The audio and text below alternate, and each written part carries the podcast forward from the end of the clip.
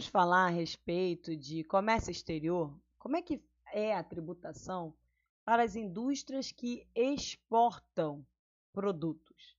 Vamos falar da incidência ou da não incidência do IPI sobre a exportação. Então, o que, que a legislação diz para gente? O que, que a Constituição Federal diz para gente? Lá no artigo é, 153, parágrafo 3, inciso 3, são imunes da incidência do IPI todos os produtos de origem nacional ou estrangeira destinados ao exterior. Então, a Constituição Federal garante a imunidade de IPI quando a indústria ou equiparado à indústria vende para o exterior os seus produtos. Então, vamos ver ou ouvir, né, quem está através do podcast, vamos entender melhor como é que isso funciona. Então, digamos aí que eu é, adquiri insumos para a, ah, fabricar um celular, e aí eu adquiri insumos é, para a, fabricar o celular com a intenção de vender no mercado interno, com a intenção de vender no mercado externo. É um exemplo bem similar para quem já viu os episódios é, relacionados ao ICMS. O que a gente está tratando agora é de IPI. Como se trata de impostos não cumulativos, o raciocínio é bem semelhante. Então, o que, que acontece? Eu vendi 10 celulares no mercado interno por mil reais, cada um, totalizando 10 mil reais, e vendi seis celulares por mil reais no mercado externo, totalizando 6 mil reais cada um no mercado externo, receitas totais no mês de 16 mil. Minha base de cálculo, ela só considera a venda no mercado interno. Ou seja, a Constituição Federal diz que a venda para o mercado externo é imune. Então, digamos que eu vou calcular 4% de IPI sobre 10 mil reais, ou seja, somente sobre as vendas do mercado interno.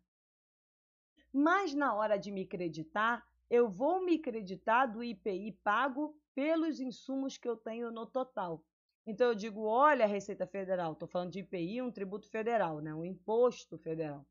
Olha, Receita Federal, 4% sobre a minha receita no mercado interno de 10 mil reais dá 400 reais. Eu tenho um crédito de IPI de 220. Então eu vou pagar para você na guia 180 de IPI. Ah, de onde vem esse 220? Vem dos 4% que eu calculei sobre os celulares que eu adquiri, que eu, os insumos que eu adquiri para montar o celular. Então, eu vou tributar apenas o IPI de vendas relacionadas ao mercado interno. No mercado externo, não há a incidência tributária de IPI no entanto, eu tenho direito a esses créditos de IPI também. Eu tomo crédito de IPI dos insumos, tanto destinados para o mercado interno, quanto destinado para o mercado externo. Um outro exemplo que a gente tem é se eu só tenho insumo já com a intenção, eu sou uma atividade exportadora, eu sou uma empresa exportadora, eu adquiri o insumo e eu só exporto o celular, eu não vendo no Brasil. Então, eu vou calcular o crédito de insumo, o, o crédito de IPI sobre esse insumo. Mas, se eu só vendo para o exterior, digamos, vendi seis celulares por mil reais, totalizando seis mil reais, na minha base de cálculo não há receita tributável. Não há IPI a pagar porque eu só vendi para o mercado externo. Mas eu tenho direito ao crédito de IPI sobre o meu insumo. Aí você vai pensar o seguinte: ah, então eu não tenho IPI para pagar e tenho direito ao, que, ao crédito. Eu vendo crédito de IPI igual ICMS, eu posso vender? Não, não pode vender. Mas a legislação permite que o IPI que você não usou no trimestre, você compense com qualquer tributo administrado pela Receita Federal, tributo federal, né, através de perde-comp. Então, eu tenho um aulão de saldo negativo que explica direitinho passo a passo como faz essa compensação através de compra, dê uma olhadinha lá.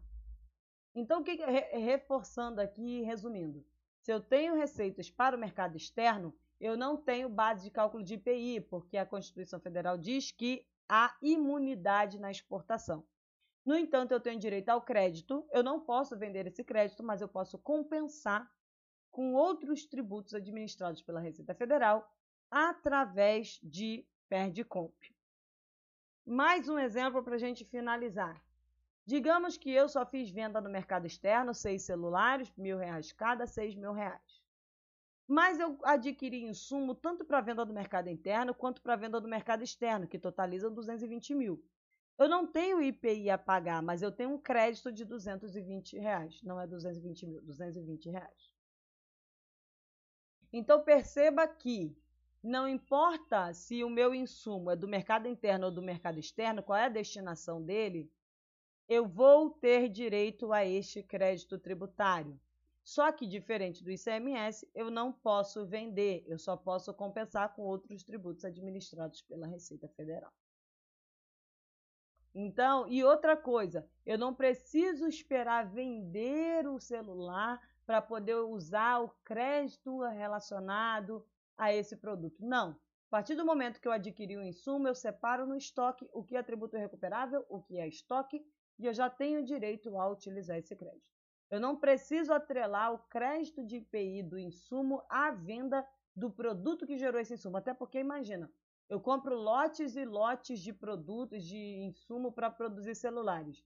Se eu só atribuir crédito quando eu vou vender o celular, imagina o nível de controle que eu vou ter que ter para amarrar aquele insumo com o celular produzido. Então, assim, é inviável. Tá? É inviável. Eu espero que vocês tenham entendido. É, se não entendeu, posta nos comentários, que aí eu faço novos vídeos, novos episódios no YouTube, tentando esclarecer as dúvidas de vocês.